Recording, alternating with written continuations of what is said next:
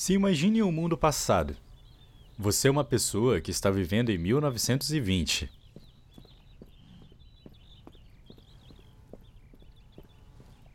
Você acorda de manhã, pega seu material de jardinagem, vai até o seu jardim e começa os trabalhos. Em pouco tempo, ao tentar alcançar um galho perdido entre as roseiras, um espinho te arranha. Tá tudo bem, certo? Nada demais. Acontece que esse corte começa a ficar bem dolorido, inchado e vermelho. Depois de um tempo, outros sintomas, como a febre, começam a aparecer. Por se sentir indisposto e preocupado, você resolve ir ao médico. E é isso. Aquele arranhão que você fez está infeccionado. Isso significa que quando o espinho cortou sua pele, ele permitiu a entrada de bactérias, que encontraram no seu corpo um bom lugar para se proliferar. Se isso acontecesse nos dias de hoje, você receberia do seu médico uma receita para comprar alguns antibióticos na farmácia, que são remédios com poder de aniquilar essa proliferação bacteriana. Nos anos 20, porém, antes da descoberta desse medicamento, não tinha muito o que fazer por você, além de, claro, torcer para o seu corpo dar conta do recado. Bem assustador, não é? Nesse episódio você vai conhecer a história por trás das descobertas dos antibióticos de como um catarro de nariz, um descuido num laboratório e um melão mofado revolucionaram a medicina e salvaram milhares de vidas até então. Eu me chamo Karim Matos e irei te contar essa história agora.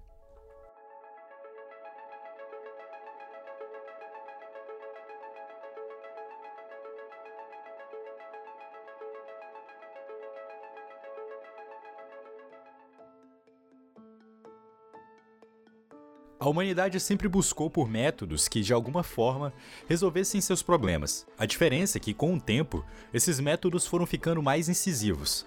A forma de fazer ciência foi proporcionando resultados mais eficazes, e cada vez mais nós podemos manipular a natureza em prol da nossa saúde.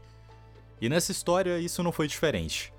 Falar da descoberta, entre aspas, do antibiótico esse medicamento que tomamos quando temos uma infecção bacteriana e queremos acabar com essas bactérias, nos dá a sensação de que tudo que vem antes desse momento era pura e completa ignorância, e que os tratamentos disponíveis se resumiam a esperar e ver se o quadro melhorava. De fato, o mundo antes do desenvolvimento do primeiro antibiótico era um mundo em que um corte, uma cirurgia simples, um parto ou uma dor de garganta poderia desencadear uma infecção que a medicina ainda não sabia controlar.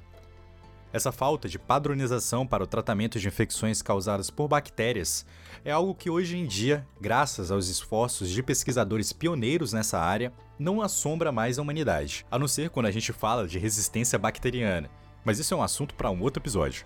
Olhando para a história e voltando um pouco mais no tempo, alguns comportamentos antigos pareciam já dar uma dica para o que viria a se desenvolver pela frente. No Egito Antigo, por exemplo, uma prática comum para o tratamento de feridas era a aplicação de pão mofado e amassado. Isso parece loucura, né? E a gente não sabe, nem nunca vai saber, se existia alguma eficiência significativa nesse tipo de tratamento. O fato é que, coincidentemente ou não, foi em 1928 em uma placa de bactérias inesperadamente mofada que o médico e cientista Alexander Fleming fez a observação que resultaria na descoberta do primeiro antibiótico do mundo e lhe renderia um prêmio Nobel.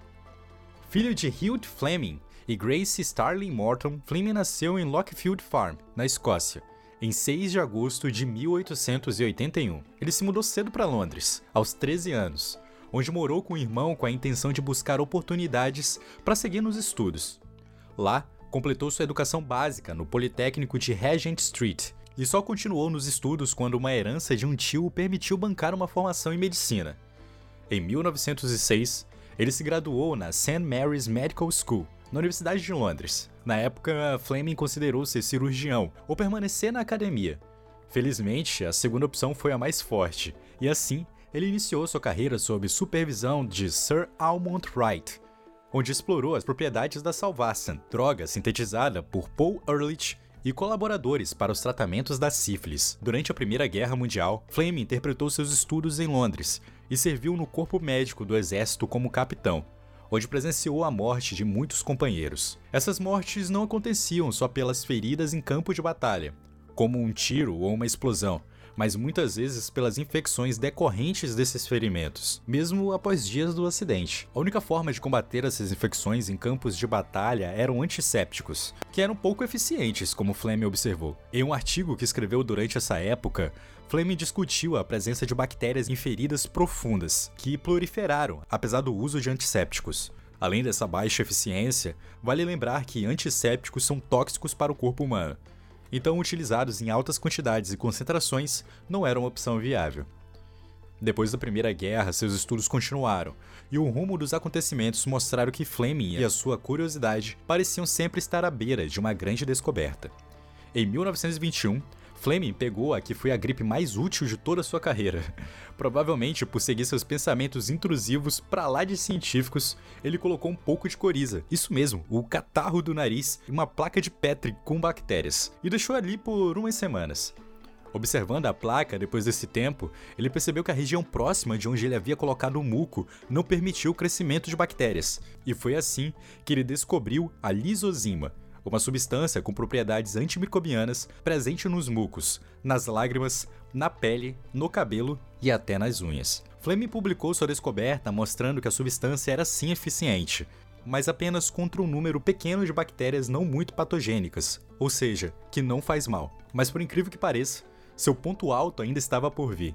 E foi com uma mistura de sorte, coincidência e muita, muita genialidade que Alexander Fleming descobriu em 1928 o que seria o primeiro antibiótico do mundo, a penicilina. Por mais que existiam discussões acerca da veracidade dessa história, conta-se que ao sair de férias em agosto de 1928, Fleming deixou umas placas de bactérias do gênero Staphylococcus no laboratório. Essa bactéria patogênica era um dos objetos de estudo de Fleming e causa uma grande lista de infecções, como pneumonias, dores de garganta e infecções na pele.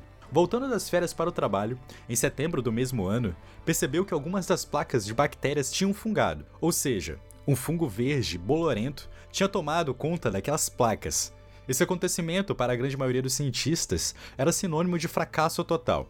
Uma vez ele disse, aspas, meu objetivo era plaquear bactérias em placas para o meu estudo e de repente eu tenho uma supercontaminação por um fungo. Isso não parece bom sinal, né? Fecha aspas. Mas como o Pasteur disse uma vez, a sorte favorece a mente preparada. Sempre muito cuidadoso em suas observações, Fleming e sua equipe perceberam que ao redor de onde aquele fungo crescia não tinha bactérias. Ao mesmo tempo, se o mofo aparecia depois, as bactérias nas proximidades acabavam morrendo, para um pesquisador com um passado de estudos em substâncias antimicrobianas e acostumado a observar o que é a inibição do crescimento de bactérias, essas observações foram suficientes para convencer Fleming a explorar fundo esse achado. Pouco tempo depois, foi descoberto que o fungo em questão era do gênero Penicillium. Por essa razão, ao extrair o que primeiramente foi chamado de suco do fungo, essa substância ainda desconhecida, que era capaz de matar as bactérias, foi chamada de penicilina. Fleming demonstrou que esse suco que o fungo liberava, a penicilina, era capaz de matar várias bactérias patogênicas, dessas que fazem algum mal pra gente, como bactérias do gênero Staphylococcus, Meningococcus e Dipteria bacillus, causadores de dores de garganta, febre, vômitos, entre outros sintomas graves. Sintomas esses que na época ainda não tinham tratamento e poderiam facilmente acabar com uma vida. Outra característica importantíssima observada era a não toxicidade da penicilina. Isso significava que ela poderia ser administrada em mamíferos em grandes quantidades, sem causar efeitos indesejados, o que não era possível com antissépticos, por exemplo. A penicilina foi o primeiro antibiótico padronizado no mundo, utilizado até hoje e salvando centenas de milhares de vidas. E a sua história, até as prateleiras de farmácia, não foi nada simples. O grande problema, que demoraria mais de uma década para ser solucionado, era conseguir extrair a penicilina pura desse suco de fungo. Flame designou essa difícil missão primeiramente a seus assistentes de laboratório, Stuart Craddock e Frederick Ridley, que mesmo depois de muitas tentativas, só conseguiram soluções no material bruto, sem a purificação necessária para a utilização da droga em ensaios clínicos, por exemplo. Felizmente, a ciência não acontece para ficar engavetada, ou para sanar a curiosidade de alguns poucos cientistas. A parte do processo científico é o compartilhamento de informações, Os achados de Fleming foram publicados no British Journal of Experimental Pathology em junho de 1929, em um artigo que destaca apenas o potencial terapêutico da penicilina. Ali foi dado um primeiro grande passo para uma verdadeira revolução da medicina. Nas palavras do próprio Fleming, quando eu acordei logo após o amanhecer do dia 28 de setembro de 1928, eu com certeza não planejava revolucionar toda a medicina por descobrir o primeiro antibiótico do mundo. Mas eu acho que foi exatamente isso que eu fiz. Outros grupos de pesquisadores tentaram purificar a substância, mas falharam. Foi apenas em 1939 que um grupo da Universidade de Oxford, em Londres, conseguiu isolar a substância pela primeira vez. Ainda no início de 1930, George Dreyer havia escrito para Fleming pedindo amostras de uma cepa de penicilino para alguns experimentos. No caso, esses experimentos falharam, mas algumas amostras de penicilino continuaram em Oxford por muitos e muitos anos. Em 1939, após ler os artigos de Fleming, um pesquisador da universidade chamado Ernest Chain propôs a seu supervisor, o farmacêutico Howard Florey, tentar isolar a penicilina daquela cepa disponível. E foi aí que a penicilina entrou na rota de usufruir de seu potencial, se transformar em uma curiosidade acadêmica em um medicamento, que, como muitas vezes foi chamado, quase milagroso. A primeira purificação bem-sucedida da penicilina ocorreu em 1939 pela equipe de Florey Chain, em uma quantidade muito pequena, mas que já era alguma coisa, dado o histórico de fracassos nessas tentativas. Em 5 de maio desse mesmo ano, o grupo injetou oito camundongos com a cepa de Streptococcus. Quatro desses animais receberam injeção de penicilina e outros quatro apenas um controle. Na manhã seguinte da infecção, todos os animais não tratados com a penicilina estavam mortos, enquanto os que receberam a substância continuavam vivos. O resultado teve grande êxito e mostrou pela primeira vez que aquilo que Fleming demonstrou acontecer em uma placa de vidro também era real quando se tratava de um organismo inteiro. Em 1940, esses dados foram publicados na revista The Lancet. Agora que o primeiro teste de uma pequena escala havia sido bem sucedido, é claro que a curiosidade o avanço dessa pesquisa pedia por mais experimentos. Eram necessários mais dados, mais pesquisa, mais padronização. Uma droga tão inovadora e tão eficiente precisava de uma grande atenção. O grande problema a ser enfrentado, que impedia a realização de mais pesquisas e ensaios clínicos, era a produção de penicilina em larga escala. Para conseguir o suficiente de penicilina para alguns ensaios bases, eles precisavam de cerca de 500 litros de filtrado do fungo por semana. Esse número absurdo era ainda mais assustador quando se considerava as condições financeiras e investimento em pesquisa na época. Estamos falando aqui de Londres em 1939, um auge da Segunda Guerra Mundial. Dezenas de pessoas trabalhavam duro na produção do fungo, na extração do suco e purificação da penicilina. Nas condições da época, eles cresciam em recipientes de cultura um tanto exóticos, como latas de comida, batedeiras e até banheiras. Depois, um recipiente mais eficiente seria desenvolvido para essa produção. Em 1940, Florey já havia reunido o grupo interdisciplinar de estudiosos e pesquisadores para se dedicar ao desenvolvimento da penicilina como um medicamento rentável aplicável. A técnica de purificação e concentração desse composto teve contribuição de Chen e outro químico de equipe, Edward Planning Abraham. A ideia girava em torno de controlar o pH do suco do fungo, reduzindo a temperatura e evaporando o produto repetidas vezes. No início, galões e galões contendo fungos conseguiam produzir o suficiente de penicilina para cobrir a superfície da unha de um dedo, até a mão de uma obra feminina, comumente utilizada como uma mão de obra barata em épocas de guerra. Foi utilizada nesse processo um grupo de mulheres chamadas de Penicillin Girls ou garotas da penicilina em português, eram contratadas por duas libras por semana para inocular e acompanhar a fermentação em produção. Ainda assim, a produção era baixíssima. O primeiro teste em humanos aconteceu em 1941, e essa história você já conhece. Em 12 de fevereiro desse ano, um policial de 43 anos, Albert Alexander, se arranhou com espinhos de rosas enquanto cuidava do seu jardim. Ele levou a mão até o rosto, uma mão que infelizmente continha bactérias patogênicas, e acabou adquirindo uma infecção grave na pele, com abscessos tomando seus olhos, rosto e pulmão. Os médicos tentaram, mas não havia outro tratamento possível para o caso de Alexander a não ser, é claro, uma possível droga que havia mostrado ter grande eficácia em estudos com animais. Foi aí que Albert Alexander se tornou o primeiro homem a ser tratado com a penicilina. Em poucos dias, ele teve uma recuperação muito considerável. A eficiência da droga causou um clima de esperança e empolgação nos pesquisadores. Howard Florey dizia depois de o efeito da penicilina parecer um milagre. Porém, devido à dificuldade no isolamento e purificação, o estoque do medicamento acabou antes que o paciente pudesse ser tratado com outras doses do antibiótico. Alexander então acabou não resistindo à infecção. Com o primeiro resultado tão promissor, logo outros testes foram realizados, mas sempre com o problema da quantidade atravancar as pesquisas. A dificuldade de ao mesmo tempo, necessidade da produção era tanta que os pesquisadores começaram a extrair a penicilina que era excretada da urina de pacientes que eram tratados. Uma das enfermeiras chegou a comentar: Eu acredito que meu papel no time fosse tão importante quanto o do professor Frowery. Eu era enfermeira responsável por garantir que a urina do paciente, que era de uma cor amarela brilhante, fosse colocada em uma garrafa especial e rotulada para o laboratório. A esposa do professor vinha de bicicleta em uma porta na lateral e levava aquela grande garrafa com urina na cesta da sua bicicleta, dizendo enquanto ela cambaleava pelo caminho: Ah, enfermeira, eu espero que não leve um tombo.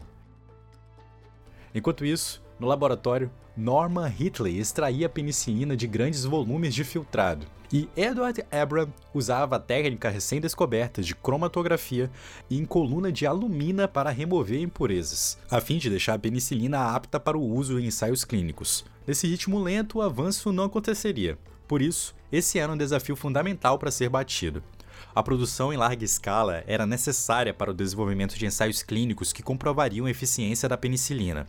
Porém, dado o contexto da guerra e a situação da Inglaterra, dificilmente algum apoio viria do governo inglês.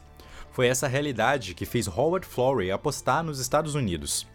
A nova grande potência mundial se tornou um possível palco de investimento e apoio no desenvolvimento de técnicas que permitiriam a produção em larga escala dessa substância. Sendo assim, em 1941, Florey e Hitley viajaram aos Estados Unidos e tinham como alvo a grande potência indústria farmacêutica norte-americana. Conseguir patrocínio e apoio financeiro muitas vezes é o segredo para o sucesso.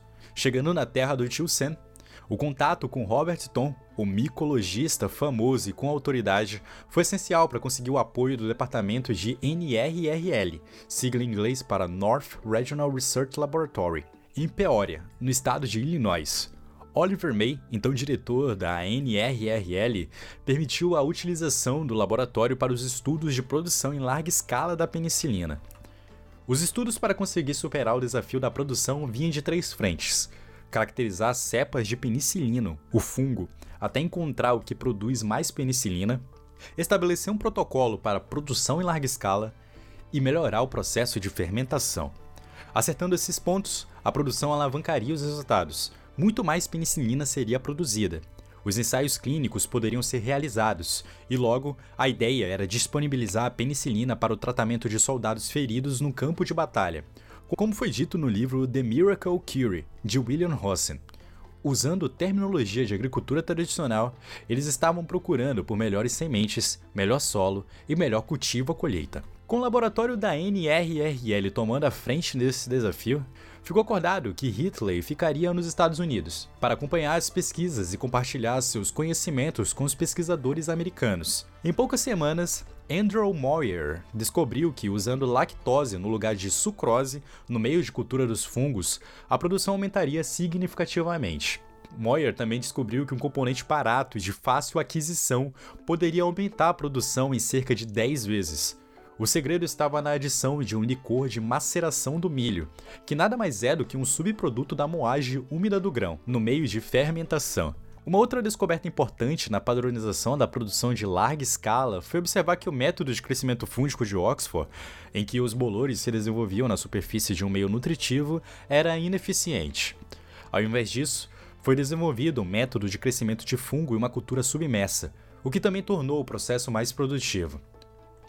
Passo a passo, a produção em larga escala começava a tomar forma. Um próximo problema a ser encarado e desvendado era o de encontrar uma cepa de penicilino que produzisse mais quantidades de penicilina. Essa questão se tornou ainda mais importante quando o método de cultura submersa foi empregado, pois a cepa original, aquela que apareceu na placa de Fleming lá em 1928, produzia ainda menos penicilina quando estava sob essa forma de cultivo. E assim, começou uma busca ao redor do mundo inteiro por amostras de penicilino que produzissem grandes quantidades de penicilina. Mais uma vez, essa história parece com uma coincidência e uma sorte daquelas. Em 1942, uma assistente de laboratório chamada Mary Hunt encontrou um melão mofado em uma feira local, na própria cidade de Peoria. Sabendo da pesquisa, ela levou essa amostra para o laboratório, e lá eles descobriram que a cepa desse melão tinha 200 vezes mais penicilina que a cepa original, isolada por Fleming. É, acabou que o melão mofado acelerou o processo mais que anos de pesquisa. Ainda em outra frente, Florey buscava ainda mais apoio na indústria farmacêutica. Um contato importante nesse caminho foi Alfred Newton Richard, um antigo amigo que naquele momento compunha a vice-presidência de Relações Médicas da Universidade da Pensilvânia. Richard também era integrante do Comitê de Pesquisas Médicas no Escritório de Pesquisa Científica e Desenvolvimento, OSDR, na sigla em inglês. A OSDR foi criada justamente para assegurar que pesquisas de estudos recebessem a devida atenção, principalmente quando relacionadas à defesa nacional. Richards bancou o risco e apostou suas fichas no potencial da penicilina. Seu trabalho, por menor que seja, foi fundamental. Ele deu seu voto de confiança e indicou que o apoio de indústrias farmacêuticas de grande porte, como a Merck, Lilly, Squibb e Pfizer, seria um ato de serviço a nível nacional. Com o tempo, resultados positivos da pesquisa, que apareceriam cada vez mais, foi sendo a maior bandeira de propaganda, chamando mais atenção para possíveis patrocinadores. Agora, com o apoio da indústria, a produção da penicilina passou a ser de centenas de litros por semana. Logo, em março de 1942, havia produção suficiente para tratamento dos primeiros pacientes, e em junho do mesmo ano, 10 casos receberam tratamento com penicilina fornecida pelo grupo Merck. Esse apoio na indústria foi fundamental para o estabelecimento do medicamento e sua aceitação na comunidade médica, que dependia do escalonamento da produção para a realização dos primeiros ensaios clínicos maiores. A padronização exata ainda passou por muitos perrengues. Sobre esse desenvolvimento, John L. Smith, da Pfizer, disse: O fungo é temperamental como um cantor de ópera. Os rendimentos são baixos, o isolamento é difícil, a extração é muito complicada, a purificação beira o desastre e o ensaio é insatisfatório. A cada passo adiante, um novo problema aparecia, e muitas mentes se debruçavam em tentar resolvê-lo quanto antes. Um exemplo foi a descoberta da adição do licor de fermentação do milho, que alavancava o processo. A penicilina precisava de ar para ser produzida, e borbulhar o meio do cultivo com licor de milho produzia muita espuma. Para contornar esse problema, a equipe da farmacêutica Scrub resolveu adicionar mais um agente na mistura, o gliceril monoricinolato, um composto que impedia a formação de espumas e driblava esse problema. Assim, desafio após desafio, a produção em larga escala da penicilina foi se estabelecendo, com resultados cada vez mais incisivos, avanços aparentes no desenvolvimento da droga e resultados promissores nos estudos clínicos, o Conselho de Produção de Guerras, agência norte-americana que supervisionava a produção do país durante a guerra, tomou a responsabilidade de aumentar a produção da droga em 1943. Uma das grandes propostas era ter um grande estoque da droga que poderia ser utilizado em soldados feridos, já no planejamento do dia D, em que o exército aliado iria invadir a Europa e dar início ao fim da Segunda Guerra Mundial. E sob o apoio dos Estados Unidos, Howard Florey declarou: Não se pode prestar um tributo elevado bastante ao empreendedorismo e à energia com que as empresas industriais americanas enfrentaram da produção em larga escala do medicamento. Se não fosse pelos seus esforços, claramente não teriam penicilina o suficiente para o dia D na Normandia em 1944 para tratar todas as vítimas graves, tanto britânicas quanto americanas. E foi justamente em 1944 que o exército americano passou a utilizar penicilina para o tratamento de infecções decorrentes de feridas e cirurgias.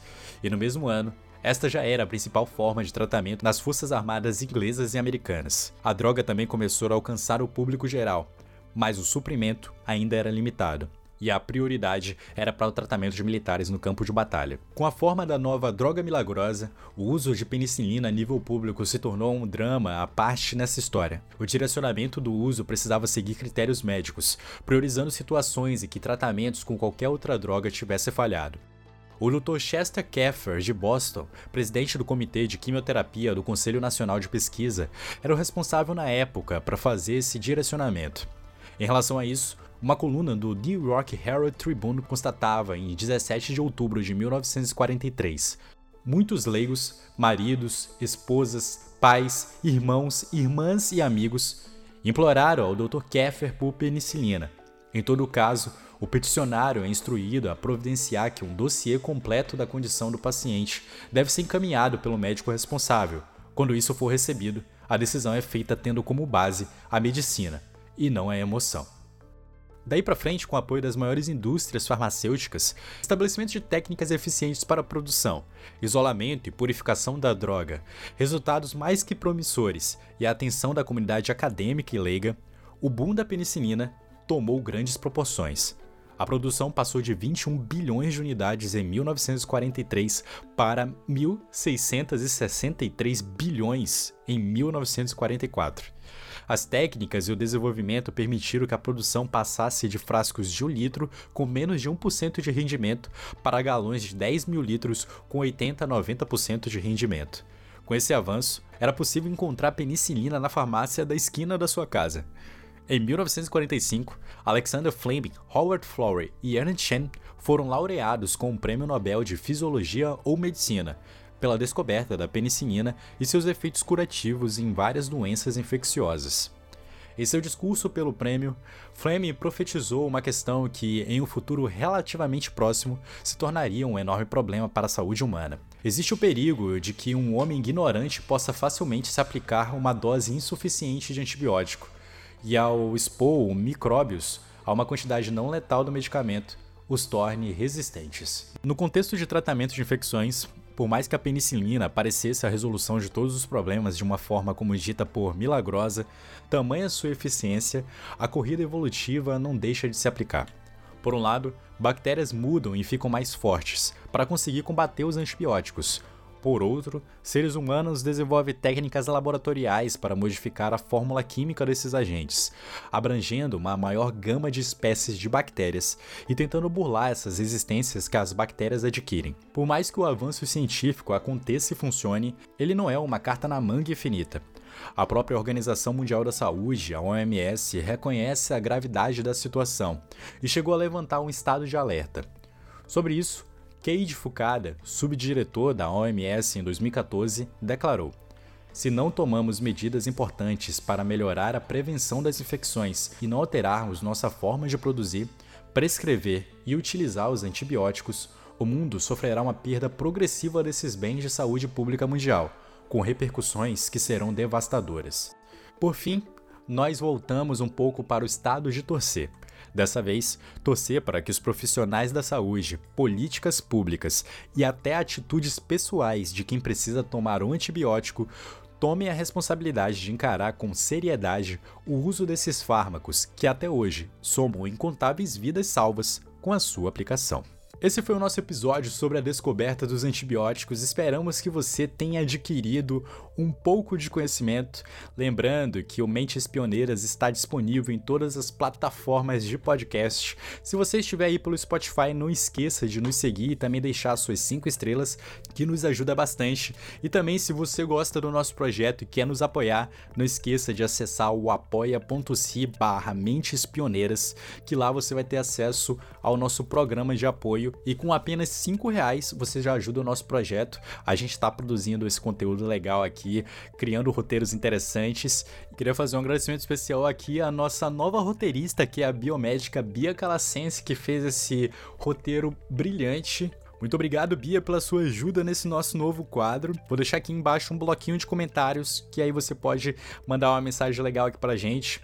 Você pode também nos seguir nas nossas redes sociais, no Instagram, arroba Mentes Pioneiras, ou no Twitter, arroba Mentes Pioneiras também. Então é isso, gente. Obrigadão e até mais. Tchau, tchau.